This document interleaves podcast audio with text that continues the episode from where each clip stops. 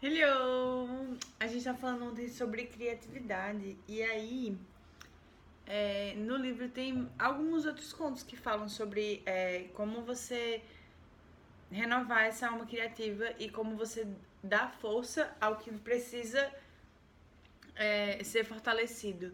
E aí ela traz dois contos é, principais nesse, sobre esse aspecto.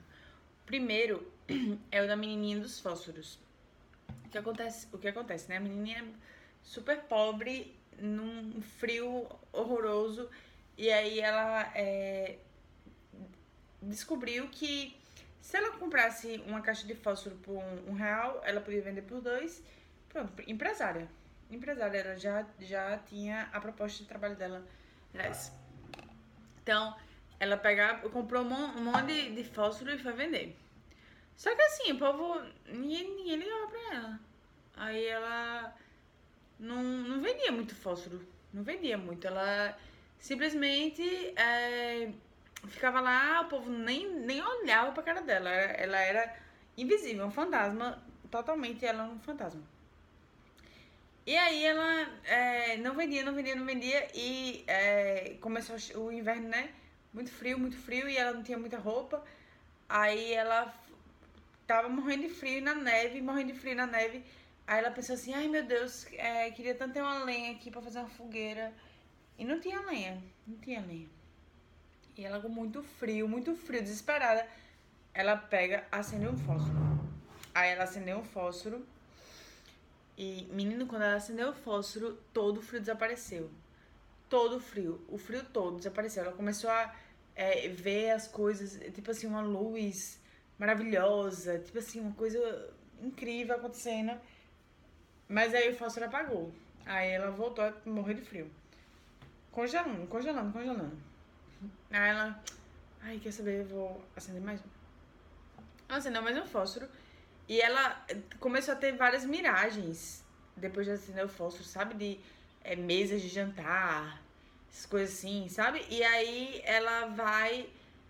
Continua acendendo fósforo. E aí né, chega uma hora que ela acende o fósforo e ela começa a enxergar a avó dela. E aí a avó dela, que morreu, né, no caso. E aí ela enxerga a avó dela. E é como se a avó dela estivesse chamando ela, sabe? Aí nessa. É, ela vai. vai quando ela perde. Quando o fósforo apaga e ela perde a visão da, da avó dela, ela liga o fósforo de novo. Enfim, ela consegue acabar todos os fósforos. É, e chega um ponto que ela simplesmente morre. Certo? Essa é a história número um. Aí é, ela fala como a gente às vezes dá força para uma ideia que essa ideia só vai levar a gente para morte. Então, às vezes é apenas uma morte é, não literal, né? Uma morte metafórica. Mas é, ela teve uma ideia que a princípio era boa, mas ela não soube a hora de abandonar essa ideia. Porque ela viu que a, o negócio não estava indo para frente, que ela não estava conseguindo vender. E ela, no lugar de fazer uma outra coisa, ou de é, juntar lenha, ou de, enfim, buscar outras formas de, é, de se aquecer, não. Ela estava querendo insistindo, ou no lugar dela simplesmente ir para outro canto, tentar vender outro canto, ela não, ela tava é, insistindo em dar cabimento para aquele povo que não tava nem aí pra ela. Então, é, esse primeiro ponto que ela fala é justamente a morte da criatividade. É quando a gente coloca tanta força, tanto esforço no negócio, porque a gente tá apegado àquilo. Gente, apego é mortal, apego, um apego é mortal, é literalmente mortal, quer dizer, metaforicamente mortal. Porque a gente fica tão apegado numa coisa, tão apegado como se todo esforço que a gente fez jogou fora se a gente fizer outra coisa. Não jogou fora, é só as coisas que a gente vive são coisas que a gente vive e fazem parte do que a gente tá, do que a gente é agora. Então, é, não foi desperdício. A verdade é essa, não foi desperdício. Então, segura essa, essa informação tudo que você fez não foi desperdício. Se você for fazer alguma coisa agora que não tem nada a ver com nada do que um dia você já tentou. Aí você agora é terapeuta quântica. Terapeuta tântrica. Vai, né? tipo assim, qual o problema? Qual o problema? A gente tem tão novo, várias vidas. Várias vidas a gente tem, pode ter. Então, é, ela fala nessa história, que tem um final trágico, como é, a gente pode conseguir, como a gente pode matar nossa, nossa criatividade quando a gente tenta alimentar uma coisa que não existe, entendeu? Se tivesse, se tivesse lenha, né? Se tivesse uma lenha pra, pra aquele fogo virar um mega fogão, uma mega fogueira, talvez ela pudesse ter um substrato para que aquilo se desenvolvesse, mas não era o caso, ela não tinha, ela não tinha esse substrato para desenvolver essa é, essa criatividade. Aí na segunda história, ele, ela traz uma história que é dos três cabelos de ouro. É três cabelos de ouro, peraí. Uh, é, três, os três fios de ouro. E aí, nesses três fios de ouro, o que acontece? É até engraçada essa história. É, o que ela fala nessa, nessa história é como recuperar o rumo perdido. Né? Porque no caso da menina não teve como recuperar, ela simplesmente se entregou, desistiu, nem desistiu até de lutar, a bichinha. Ela, se, ela é, fica seduzida pela morte quando ela vê a avó dela. E aí vai, simplesmente vai. E aí na segunda história não. Na segunda história acontece uma retomada do rumo perdido. O que acontece? Uma pessoa, um, vizinho muito velho, muito velho, se acaba, acabado, acabado. Acabado, vindo na floresta, não sei o que, acabado, acabado, acabado e chega simplesmente na casa da, dessa mulher. Uma, sei lá, uma curandeira da vida. Uma mulher, uma velha. Aí, é, aí chega na casa dessa mulher. Aí no que, no que chega na casa dessa mulher, é, ela vê, né, que ele tá super fragilizado e fala, não, tudo bem, vai ficar tudo bem, você vai ficar aqui comigo. E ela abraça ele e fica lá abraçando ele, embalando ele, né? Meio que cuidando dele. E é, enquanto ela vai abraçando ele e vai cuidando dele, isso ele tem três fios de cabelo de ouro, né? Tem essa parte que é importante. E aí, enquanto ela vai cuidando dele, ela vai vendo que ele vai se renovando, ela vai, ele vai ficando mais jovem e é, tudo isso, essa, tipo assim, vai ficando super novinho, topzera.